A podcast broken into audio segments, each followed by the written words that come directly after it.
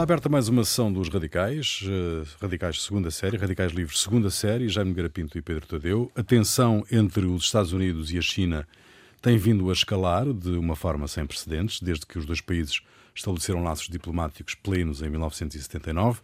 A deterioração das relações acontece apenas seis meses após a assinatura de um acordo comercial entre os dois países na sequência da insistência americana em considerar o vírus chinês responsável pela pandemia, da contestação da Lei de Segurança Nacional imposta por Pequim em Hong Kong e no Tibete e na denúncia de abusos sobre a minoria Yugo em Xinjiang, ou Xinjiang, assim é que é, alegações refutadas naturalmente pelas autoridades chinesas. A acusação americana de que as missões diplomáticas chinesas são usadas para fazer espionagem industrial e intelectual conduziu diretamente ao encerramento do Consulado da República Popular em Houston, a decisão imediatamente retaliada por Pequim. Ameaças, sanções e acusações de parte a parte, num processo de confronto arriscado e cada vez mais intenso, que ameaça prolongar-se no tempo e pode arrastar outros países para cada um dos lados da barricada, como na Guerra Fria. A diferença, a diferença agora é que a China é uma potência económica, o que não acontecia com a União Soviética no século passado, e as economias destes dois contendores do século XXI estão interligadas. Meus senhores, estamos perante hum, uma nova Guerra Fria? Ou o início de uma nova Guerra Fria? vamos lá ver, tem aspectos que o Rui, aliás, sublinhou aí que podem nos levar a pensar nisso. Mas depois também tem aspectos diferentes. Quer dizer, vamos lá ver, a União Soviética tinha uma característica essencial de ser, digamos, uma potência ideológica, ou seja, o propósito final da União Soviética era implantar, digamos, o, o comunismo no mundo, não é? E, portanto, havia os partidos comunistas com ligações à União Soviética.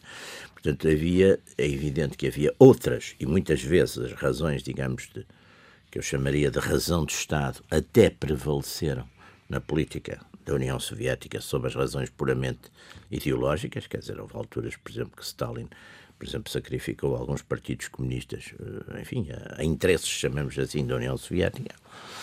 Esse fator ideológico hoje em dia não me parece que seja muito significativo. Quer dizer, eu vou já eh, ver no fim, talvez, o que é que, em que é que pode ser significativo, mas não parece ser esse o fator significativo.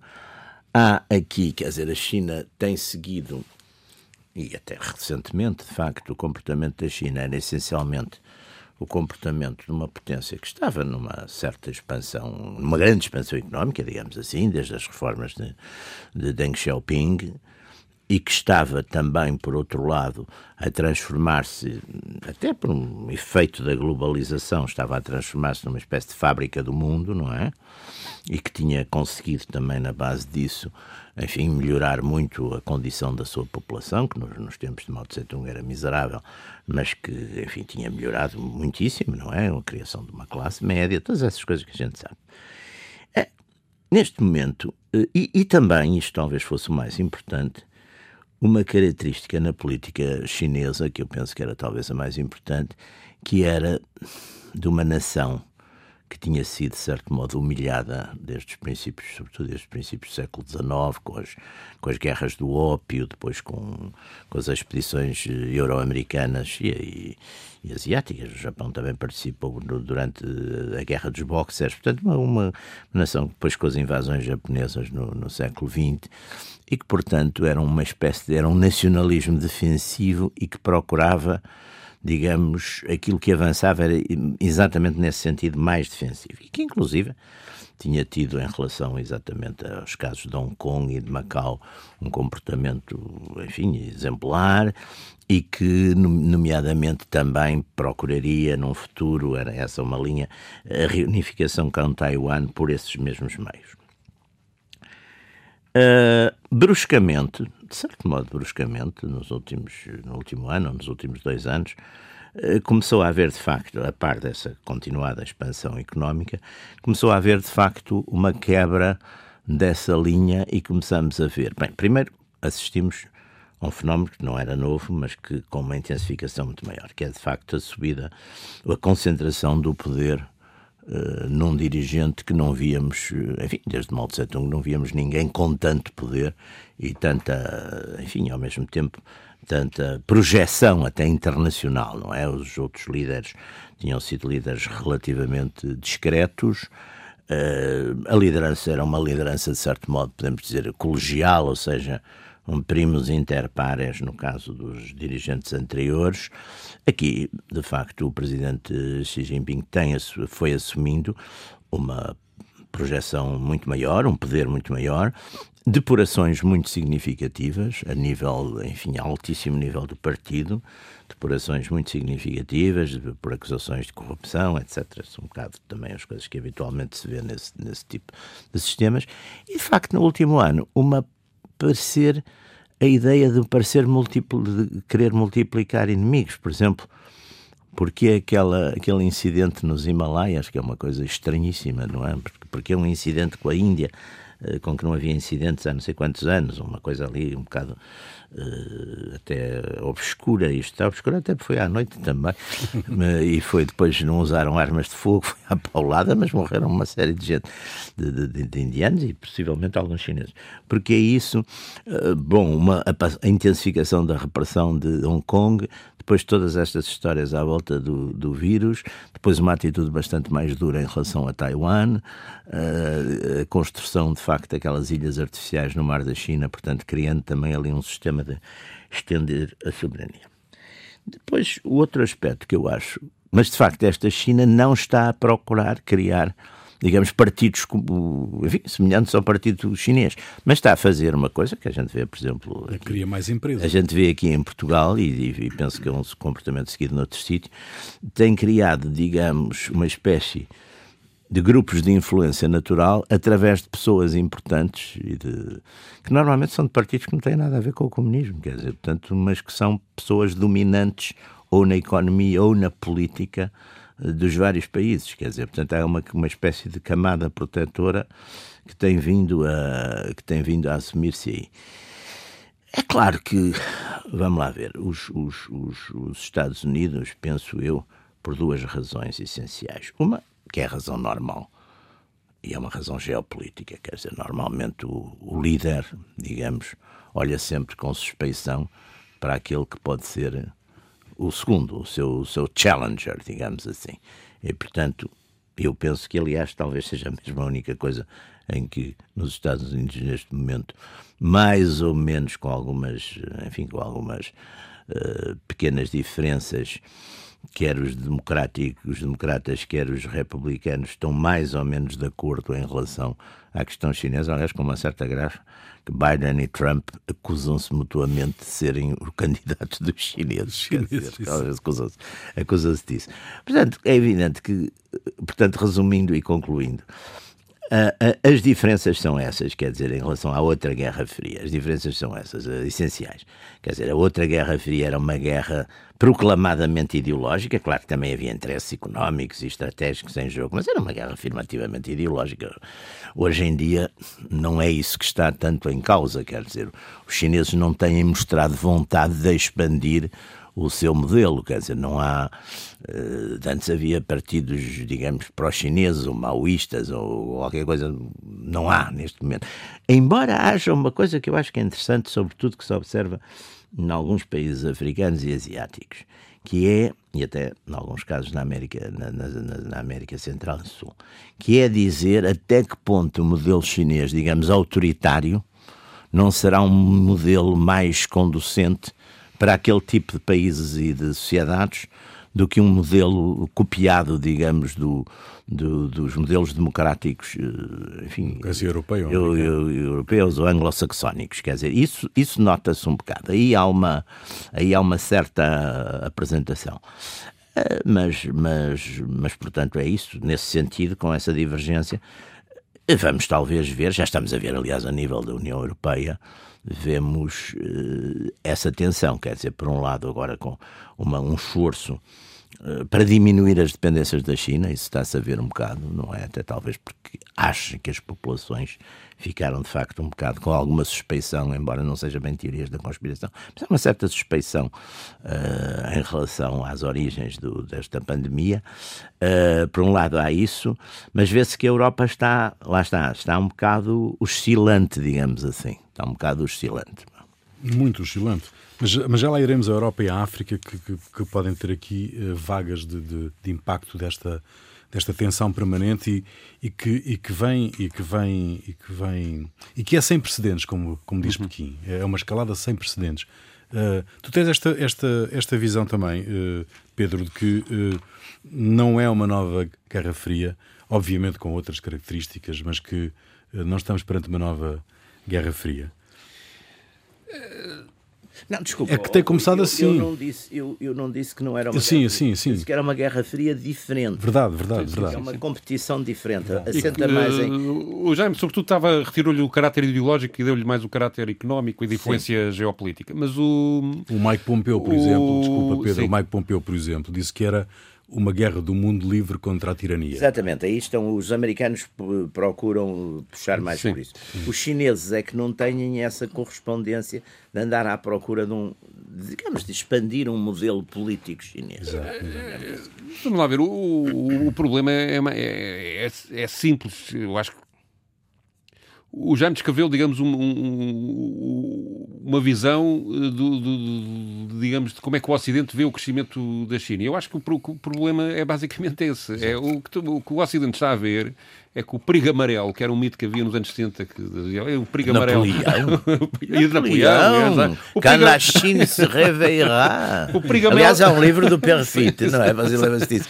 Que é Quando a China se reveirá, Le Monde, não sei o quê. E olha, era, ou, ou aquele mito, aquela frase do Mao Tse-tung, quando os chineses todos baterem com o pé ao mesmo tempo, o mundo treme, não é? Portanto, olha, está aí o perigo amarelo. E, e o perigo amarelo é visto não, não, não pelo lado militar, não pelo lado da influência eh, ideológica, mas sim pura e simplesmente pelo, pelo lado económico e pelo facto da China, um, a breve prazo, poder ser uma poder, eventualmente vir a ser uma potência económica mais forte do que os Estados Unidos da América, ter mais influência económica em inúmeros países e a geografia que o, que o Jaime descreveu uh, mostra isso, é a Europa, América Latina, Ásia ah, África, e África, África. Uh, e África uh, ter, como se viu nesta Assembleia Geral da ONU, nas intervenções que, que, que se fez, uma quantidade de pequenos países mais virados para ouvir o presidente chinês do que para ouvir o presidente, o presidente Trump. Eh, e, portanto, há aqui um. E isto, digamos, no curto prazo, é para os americanos uma ameaça clara. Não é? E, de facto, depois há também o papel da União Europeia, que vive problemas internos grandes, está a perder influência no mundo cada vez maior, teve o Brexit há muito e pouco tempo. tem um problema que, terrível, que é a Turquia e, tem, e a Grécia. Tem Turquia e Grécia, tem problemas na Hungria, tem problemas na... na, na portanto, está, e que de facto vive aqui uma divisão entre o aliado tradicional norte-americano e ver na China ali um, um, potencial de ajuda económica grande e muitas empresas uh, sim, sim. que operam na Europa têm, têm, têm negócios na China e vice-versa.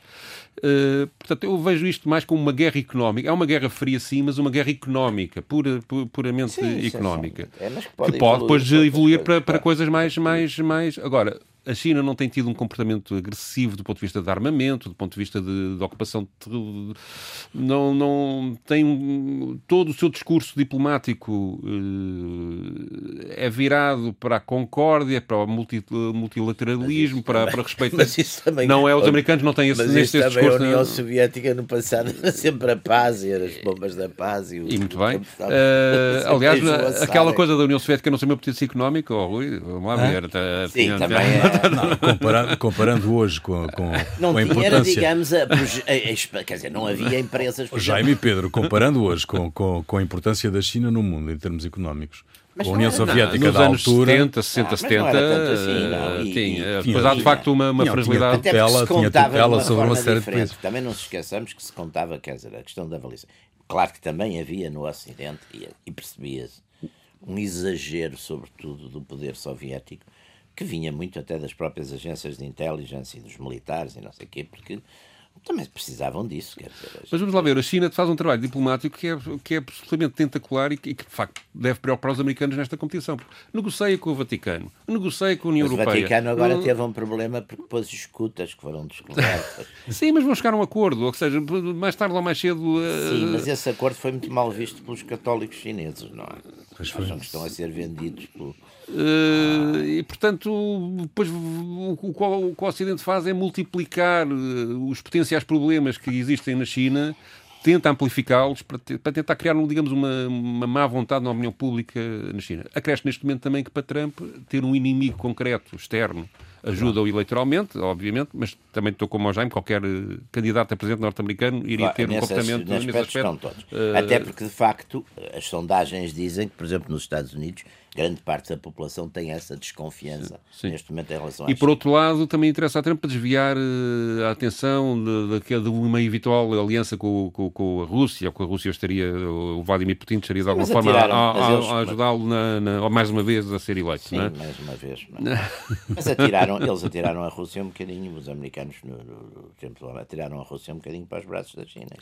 Mas, por exemplo, da, há aqui um, há aqui um caso esta semana que me parece, que parece de facto ilustrativo do que é a realidade neste mundo. O Donald Trump pôs enormes entraves e chegou a proibir, ou, a, ou a, a, decretou mesmo um prazo para, para, a proibição da aplicação TikTok, que TikTok. tem mil milhões de, de, de, de, utilizadores no mundo e 100 milhões na, nos Estados Unidos da América. É uma aplicação de, partilha de vídeos e que é um negócio que aliás já teve problemas na China, porque eles tiveram uma aplicação, geraram uma segunda aplicação que dava acesso ao Facebook, que está proibido na, na China, e eles tiveram que desativar isso. Uh, mas essa empresa chinesa acabou por chegar a um acordo com, com, com, com, com, com o governo americano, que é, dão a gestão comercial à Walmart, que é a grande distribuidora uh, norte-americana. Dão as bases de dados à Oracle, que é norte-americana. Dão a liderança da empresa na América a alguém americano. Arranjam 25 mil empregos uh, dão 5 milhões de. Mentira, 5 uh, mil milhões de euros para uma fundação para a educação americana. Ou seja, isto, do meu ponto de vista, é a primeira vez que realmente as regras da globalização são completamente se subvertidas, impõem, se, impõem. desde. De... Mas a globalização não, não, não. Isto é contra a globalização no sentido de, em que sim, nós sim. a conhecemos, em que, digamos, Mas os, Estados, vamos... os Estados aceitavam a entrada de qualquer empresa. É, mas a globalização agora vai e, completamente. E isto, eu acho que o efeito. Mais... tu, tu não pagavas a entrada, que é o caso. Exato. E agora começas a pagar a entrada Claro. Uh, Sim, pelo menos é, para os mercados era, maiores. Era como é? antes se punha os, os, Ou seja, não há aquele proteccionismo alfandegário, mas há este tipo de negociação vai dar ao mesmo. Que, que vai dar ao mesmo. Aliás, e isto é uma alteração substancial na globalização. O proteccionismo alfandegário foi para as nações que não eram industriais se poderem industrializar, porque senão não, ninguém se tinha industrializado tirando os primeiros. Aliás, os grandes, os grandes inimigos do proteccionismo alfandegário foram primeiro os ingleses, não é? Depois, que eram os tipos que tinham a distribuição mundial, as armas, os,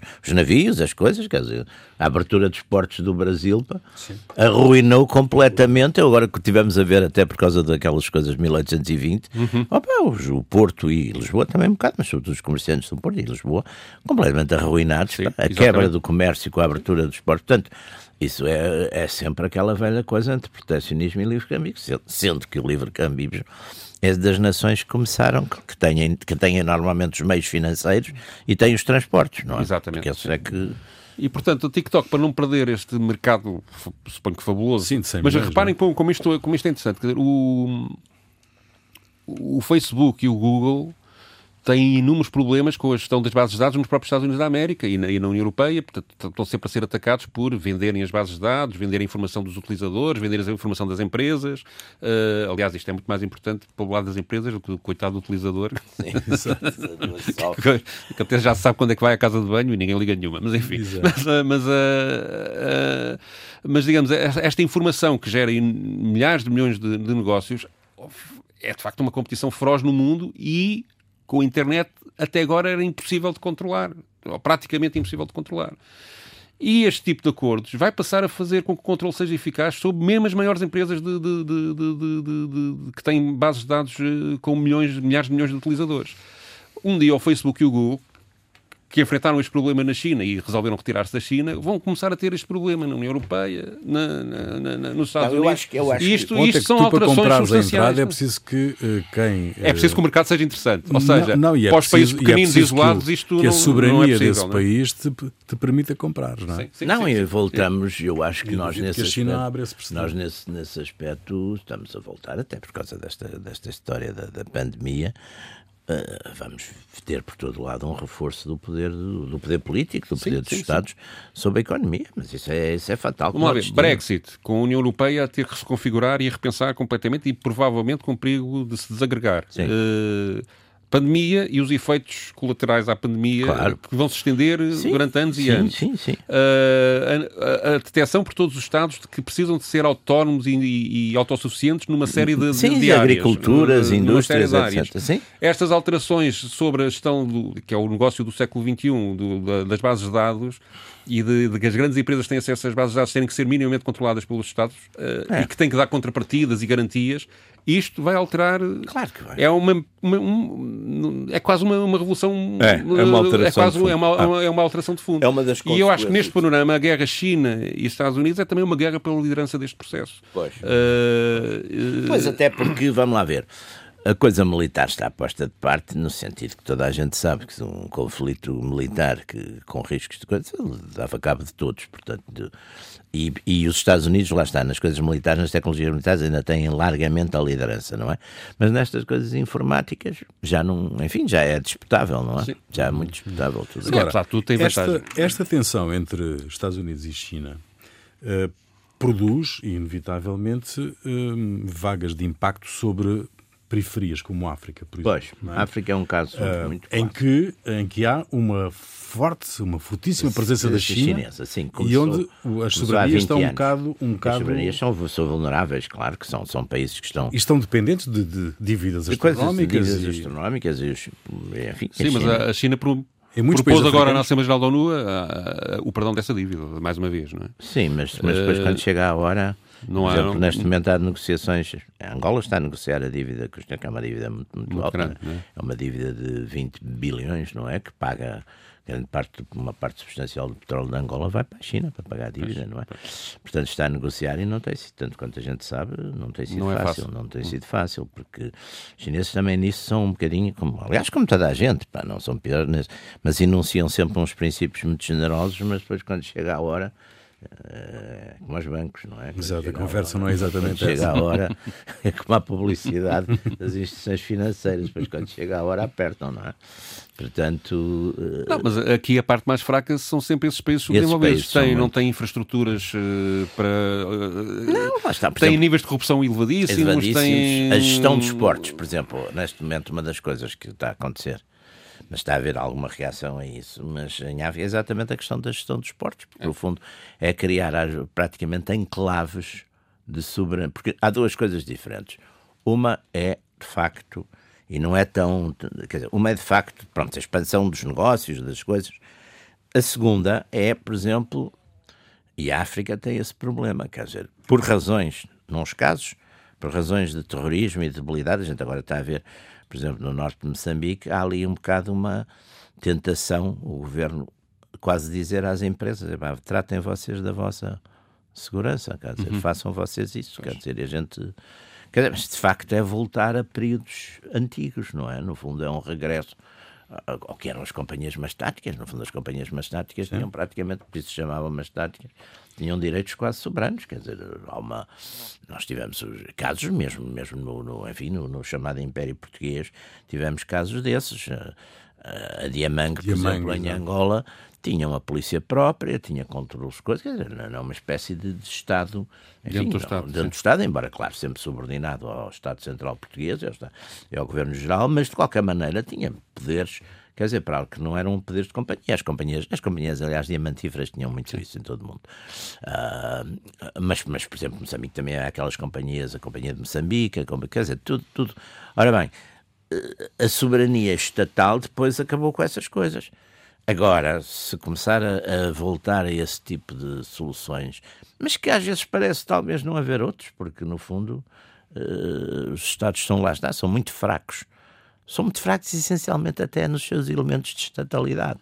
porque têm lealdade, com exceções, por exemplo, Angola, eu acho que Angola é uma exceção, mas Angola teve um processo de criação do Estado angolano que acelerou, quer dizer, teve o, eu acho que Angola, curiosamente, foi dos poucos Estados africanos, o Quênia também, de certo modo, teve um bocado, mas são dos poucos Estados africanos que tiveram uh, o processo geral de criação de Estados, que é guerra da independência, guerra civil, conciliação ou reconciliação e depois unidade.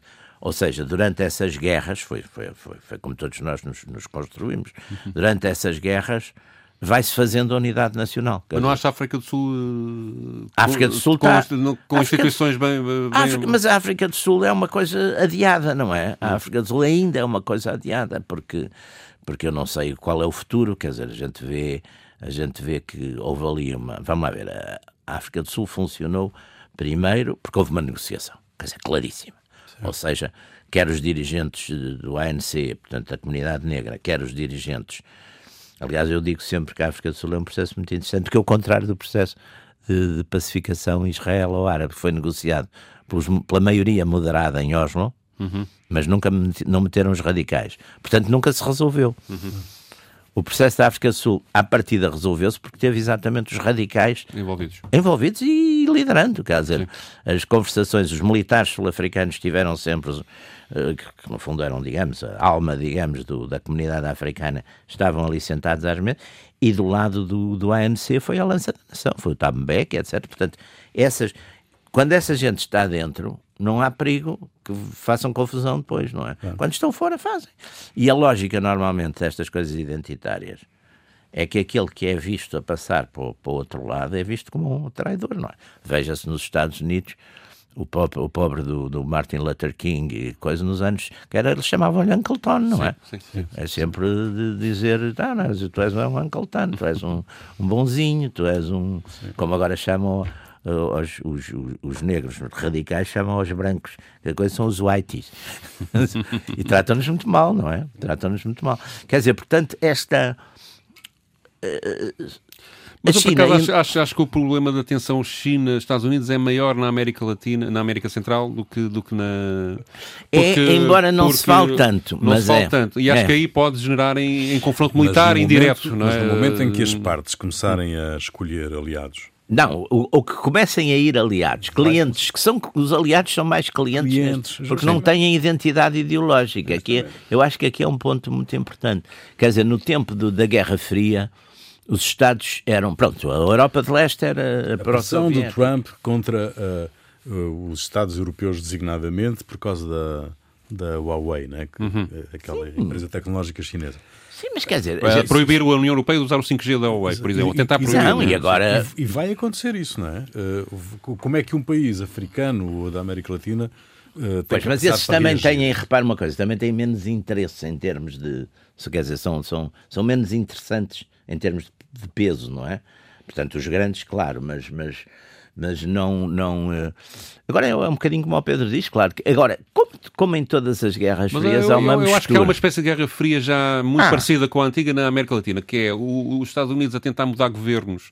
Uh, mais próximos de si, a China a tentar comprar, eh, a ser dona de matérias-primas e a tentar, sim, e a tentar, sim, e a tentar sim. controlar empresas fulcrais naquelas Pois a China regiões. fez sempre ali, aliás, por exemplo, e, o... portanto, há, há, eu acho que aí sim há um, quase uma guerra fria em alguns países, não é? Pois. Uh, Peru, por exemplo. Peru, o... Venezuela. Venezuela. Venezuela. Mas Venezuela já é um fator ideológico. O próprio Brasil, embora menos. Brasil, mas... sim, mas o Brasil, pronto, porque. Por, o Brasil depende muito por razões de solidariedade. Claro, tem, mas ao mesmo tempo, é, por razões é de, de, identidade ideológica de Trump-Bolsonaro, há uma certa sim, guerra sim, sim. de, de coisas. Quer dizer, é, é, é, o mundo o mundo da Guerra Fria era um mundo que tinha, enfim, era bipolarizado, este não é, não é? Era mais simples, porque mais simples. não é? era mais simples porque e eu, portanto, acho que as, a maior parte das criaturas gostam mais de coisas simples. É mais fácil governar. Não, e depois, não, e não é só isso. Gostam, blocos. para entender, pá, uma das razões, porque as, as teorias, de, quando, quando o mundo se torna complicado, florescem sempre as teorias da conspiração, porque são formas simples, uhum. não é? Uhum. De entender a complexidade. Uhum. Se eu disser, é pá, isto é maçonaria, ou se disser isto é Opus Dei, isto é então, CIA, explica isto é China, pá, isto é não sei o quê. E como normalmente essas teorias, os tipos que que difundem essas teorias são um bocado malucos, portanto. Não quer dizer que não haja coisas nas teorias da conspiração que não, que não tenham, às vezes, uma certa base. De, Eu ouvi no outro dia um vídeo que, de uma manifestação para aí 30 ou 40 pessoas no, no, no Recio, no YouTube, de, de, de, chalupas, não é? Não, não, tenho, não tenho outras. Mas que adorei uma, uma coisa que foi uma senhora que, entre as várias teorias da conspiração que, que os oradores que, que iam passando pelo palanque que lá estava. Uh, iam expondo, ela vieram com todos os CEOs comem criancinhas ao pequeno almoço. Isto é uma viragem, uma viragem na história do mundo. Não, mas, mas em sentido figurado ou em sentido real? Ela acho que falava em sentido real, não é? Não, porque mas esta depois... acusação que normalmente era sobre os comunistas passa para os CEOs. Está, está a ver? É uma, uma, grande, opa, uma grande vantagem. Eu, eu, por acaso conheço alguns CEOs, estava a imaginá-los a comer crianças. Os antigos não, mas os atuais, criancinhas. Bom, criancinhas às vezes um bocadinho mais crescidas, assim haverá. Quer dizer, criancinhas assim já passando os 18 anos. E em sentido figurado. É? Sentido, sentido figurado. Mas portanto há aqui uma Bom, melhoria de qualidade de vida para os comunistas. oh, Pedro, tu trazes uh, um, um, uns extratos de intervenções do Trump e do Xi Jinping na Assembleia Geral da ONU. Exato, uh, para, para, mostrar, uh, digamos, o, o, contraste de tons, não quer dizer que depois que haja um contraste de facto de objetivos. Isso é verdade. Mas há um contraste de tons evidente entre um Trump que faz uma intervenção muito centrada na China, ele começa logo por falar do vírus chinês sim, sim. para, para, para, para se referir virus. à Covid, mas não é essa parte que eu passo aqui. Mas ele acusa a China neste bocadinho de, além de ser responsável pelo coronavírus, ser o maior poluidor na Terra, o que é verdade, uh, que exige à ONU que condene a China e que define, e define depois os temas mundiais que ele acha que as Nações Unidas devem realmente tratar e que não tem nada a ver com o ambiente nem nada dessas coisas, são outros. Uh, e, em contraste, o Xi Jinping fala de paz, da recusa de, de ser uma, uma nação hegemónica, da via do diálogo para resolver conflitos, Sim. valoriza o papel da ONU e depois uh, termina, este, uma ONG. para terminar esta, termina esta, esta parte do, da sua intervenção, que foi, que foi, foi longa, Eu não consegui, obviamente não podíamos ouvir aqui nenhuma Sim. nem outra nem íntegra, uh, anuncia uma série de apoios financeiros uh, que vai dar às Nações Unidas, enquanto o, o Trump tinha ameaçado até, eventualmente, poder retirar-se, não das Nações Unidas, por vamos por o Guterres no desemprego. Portanto, é uma diferença de, de, de, de, atitudes que eu acho que tem significado político, obviamente, mas depois isto tem que ser lido com mais atenção. Claro. claro. Vamos ouvir. We must hold accountable the nation which unleashed this plague onto the world, China. In the earliest days of the virus, China locked down travel domestically while allowing flights to leave China and infect the world. Devemos responsabilizar a nação que desencadeou esta praga no mundo, a China. Nos primeiros dias em que o vírus apareceu, a China bloqueou viagens domésticas enquanto permitia que voos saíssem da China e infectassem o mundo. A China condenou a minha proibição de viagens ao seu país, apesar de ter cancelado voos domésticos e de manter cidadãos fechados nas suas casas o governo chinês e a Organização Mundial de Saúde, que é praticamente controlada pela China, declararam falsamente que não havia provas de transmissão de pessoa para pessoa. Posteriormente, disseram falsamente que pessoas sem sintomas não disseminariam a doença. As Nações Unidas devem responsabilizar a China pelas suas ações. Além disso, todos os anos, a China despeja milhões e milhões de toneladas de plástico e lixo nos oceanos, pratica superpesca nas águas de outros países, destrói vastas extensões de recifes de corais e emite mais mercúrio tóxico na atmosfera do que qualquer país do mundo. As emissões de carbono na China são quase o dobro das dos Estados Unidos da América e estão a aumentar rapidamente. Em contraste, depois de ter revogado o Acordo Climático de Paris no ano passado, os Estados Unidos reduziram as suas emissões de carbono em maior quantidade do que qualquer outro país presente no acordo. Aqueles que atacam a excepcional história ambiental dos Estados Unidos, ignorando a poluição galopante da China, não estão interessados no meio ambiente. Só querem punir os Estados Unidos e não vou aceitar isso. Para que a Organização das Nações Unidas seja uma organização eficaz, deve concentrar-se nos problemas reais do mundo. Isso inclui terrorismo, opressão contra mulheres, trabalho forçado, tráfico de drogas, tráfico de pessoas e tráfico sexual, perseguição religiosa e limpeza étnica de minorias religiosas. Religious persecution and the ethnic cleansing of religious minorities. China is the largest developing country of the world.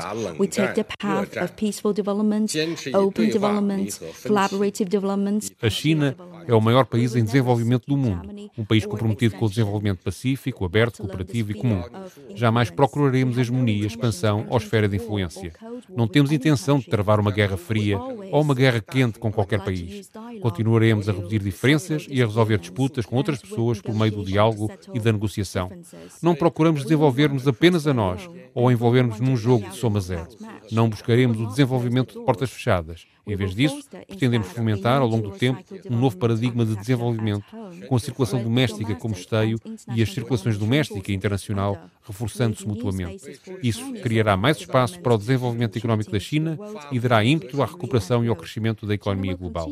A China continuará a trabalhar como construtora da paz global, contribuinte para o desenvolvimento global e defensora da ordem internacional. Para apoiar a ONU no desempenho do seu papel central nos assuntos internacionais, anunciou as seguintes medidas a serem tomadas pela China. A China fornecerá mais 50 milhões de dólares para o Plano de Resposta Humanitária Global da Covid-19 da ONU. A China fornecerá 50 milhões de dólares ao Fundo Financeiro de Cooperação Sul-Sul China-FAO Fase 3. A China vai prorrogar o Fundo Financeiro de Paz e Desenvolvimento entre a ONU e a China por cinco anos depois do seu vencimento em 2025. A China vai estabelecer um Centro Global de Inovação e Conhecimento Geoespacial da ONU e um Centro Internacional de Pesquisa de Big Data para metas de desenvolvimento sustentável para facilitar a implementação da Agenda 2030 para o desenvolvimento sustentável. International researchers on big data for sustainable development. Pois é, uh, de um lado um belicista, do outro lado um uh, apaziguador e um construtor da paz. É assim tão simples?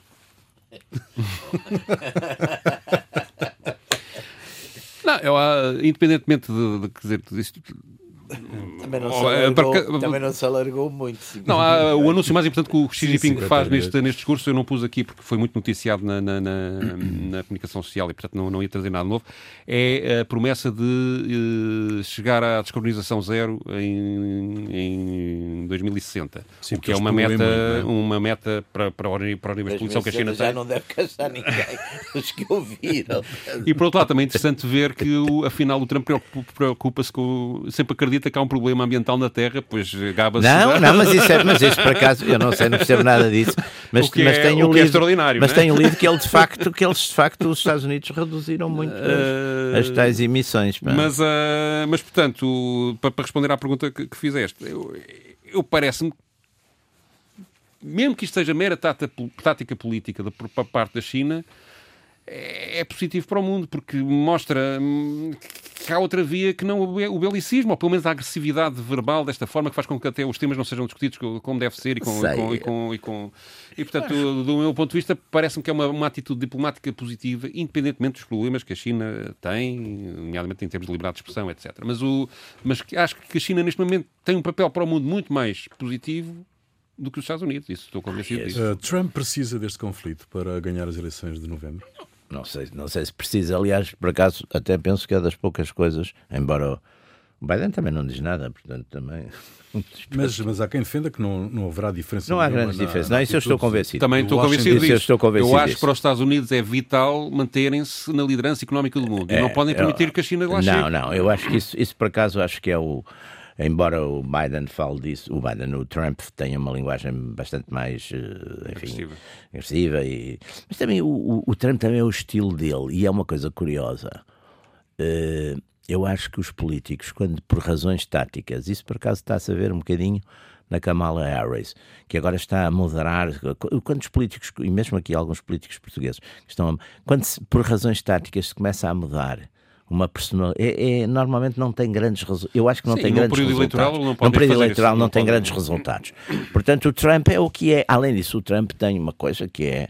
Mas o, o Trump tem um sentido tático político muito bom. Isso é evidente que Extraordinário. Tem, Isso é evidente extraordinário, aliás. Nem, nem, como é que uma pessoa como ele, que vem completamente de fora do, do da, da coisa política, ainda por cima, ainda mais de fora da, digamos, da constituency para onde ele foi, porque não tinha nada a ver, quer dizer. Sim.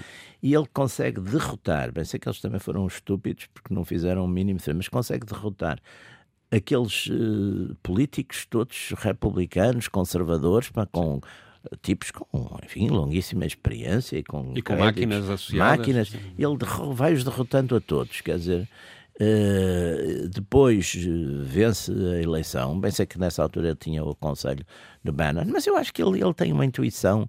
Eu conheci pessoas assim na vida que não têm grandes formações, grandes conhecimentos, grandes coisas, mas têm uma intuição fabulosa da natureza humana e daquilo que lhes interessa, no, no, no seja no negócio, seja, no, seja na política. E, portanto, ele, ele, ele de facto, é, é, isto também tem alguma base. De facto, os, os, a doença veio da China, ou fosse lá por causa dos, dos, dos morcegos e dos, dos, ratos, ou fosse por causa de um laboratório, ou o que fosse, é de lá que veio, não é? Uhum. De facto, é de lá que veio. Mas eles conseguiram controlá-lo até agora. Não, mas por isso mesmo. Mundo, mas não. por isso mesmo. não, mas isso, oh, oh, oh, Pedro, isso ainda lança mais suspeita, porque dá a impressão que estavam preparados para isso. E eu acho, e, aliás, parece, eu só não, não acho que isso seja assim, porque eu acho que a China vai sofrer muito com esta, com esta coisa, porque exatamente por causa desta suspeição e por causa do isolamento. Quer dizer, um... Mas a China está. O Talvez Xi Jinping a... anuncia que vai dar a, a, vacina gratuitamente para todo o mundo. Bem, que... mas, mas, portanto... primeiro vamos ver que vacina, porque eu, eu, eu sou muito, infelizmente, enfim, lá talvez também não me vou agora pôr aqui em especialista, mas por causa de ter, ter, ter estado lido, lido bastante lá sobre isso e sobre os contágios. As vacinas normalmente demoram muito tempo, porque há de facto uma testagem que tem que ser feita e, e eu não acredito mais depressa que se comece a encontrar tratamentos, tratamentos paliativos e, Sim. enfim, curativos. Sintomáticos, para, tratar os sintomas. Exatamente, sim. para tratar os sintomas e controlar isso, enfim, admito que sim, aliás, já, já algumas coisas estão a acontecer. Agora, uma vacina que seja urbi et hum, a funcionar tão depressa, não. Bom, não estamos no final desta sessão dos Radicais, Radicais Livres, eh, segunda série, Jaime Garapinto e Pedro Tadeu. Pedro, tu trazes para o final desta emissão eh, uma música eh, que é retirada de uma ópera, é isso? Sim. Hum. É, hum, Lembrei-me da, da, ópera Nixon na China, que é, que é um, uma ópera escrita pelo John Adams em 1900. John Adams com o libreto do, da Alice Goodman que foi escrita, ou pelo menos exibida em 1987, e que eh, faz a história da visita, da histórica visita de Nixon à China, que, uhum. que é o início de, do, sim, sim. do reatar de relações Exatamente. entre os Estados Unidos e o regime de Mao Tse-tung. E, hum, e, o John Adams é um mestre reputadíssimo, e mestre, não, um compositor reputadíssimo e hum, muito inspirado pelo, pelo, pela música minimal, e isso nota-se aqui nesta, nesta música que vamos ouvir, que é uma música que usa uma base de três ou quatro ou cinco notas que se vão repetindo uhum. e em uhum. cima disso há depois um jogo sonoro que foi muito inovador nos anos 80 e 90 e que, e que teve muitos adeptos. E neste certo que escolhi, ele, claro que está aqui um, no, no, no libreto um bocado de veneno contra o Mao Tse Tung. Uh, também há uma caricatura do Nixon e da mulher, uhum. mas uh, na, na, na, parte do Mao Tse Tung aproveitam a insinuação de que ele seria muito melhorengo e tinha muitas mulheres e muito, e muito, e muito. Eu não, não conheço a reputação do senhor na, na vida não, privada. Não, mas eu li várias biografias do Mao Tse Tung. Sim, assim, dizem isso. Um dizem bocado... E então, já no momento da celebração em que o Mao Tse Tung está com o seu primeiro-ministro, que é o Xiang Xing, Uh, estão muito contentes com o êxito da, da, da visita, né, nessa cena, que é já no terceiro ato, a, a ópera tem três atos, e ele. Isto faz-me lembrar os tempos da Revolução, e depois lembra-se de uma rapariga muito gira, e o, o primeiro-ministro é que o traz para a terra e diz que atenção, atenção. Que esta revolução não pode acabar. vá lá, vá lá. Fica aí e voltamos de hoje a oito. Até lá.